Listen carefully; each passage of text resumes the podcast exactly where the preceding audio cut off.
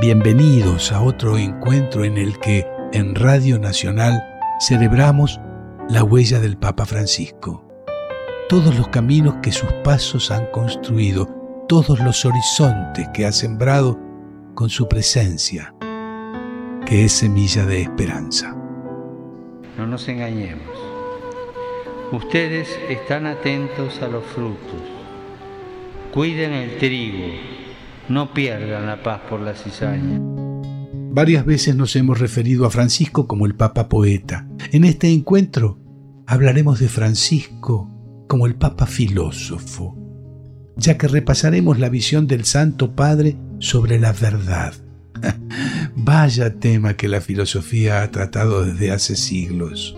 Vaya palabra que ha enfrentado a la humanidad desde hace milenios. Hemos escuchado muchas veces aquella frase que dice, se cree dueño de la verdad. ¿Acaso la verdad tiene dueños? Por suerte, el Papa argentino nos ha brindado varias reflexiones sobre la verdad.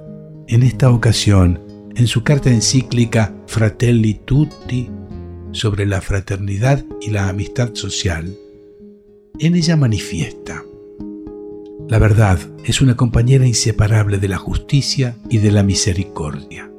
Las tres juntas son esenciales para construir la paz y por otra parte, cada una de ellas impide que las otras sean alteradas.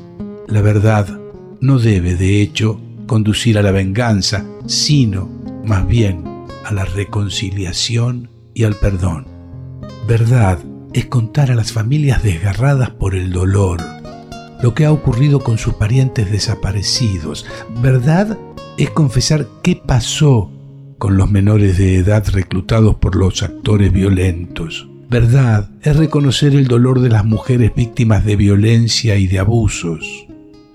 Cada violencia cometida contra un ser humano es una herida en la carne de la humanidad. Cada muerte violenta nos disminuye como personas. La violencia engendra violencia, el odio engendra más odio y la muerte más muerte.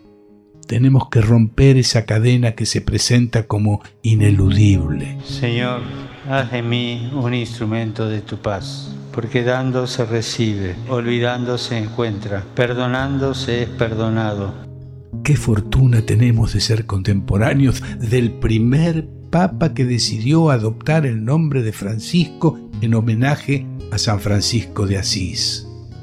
¿Y cuánto tiene que ver esa decisión con su misión?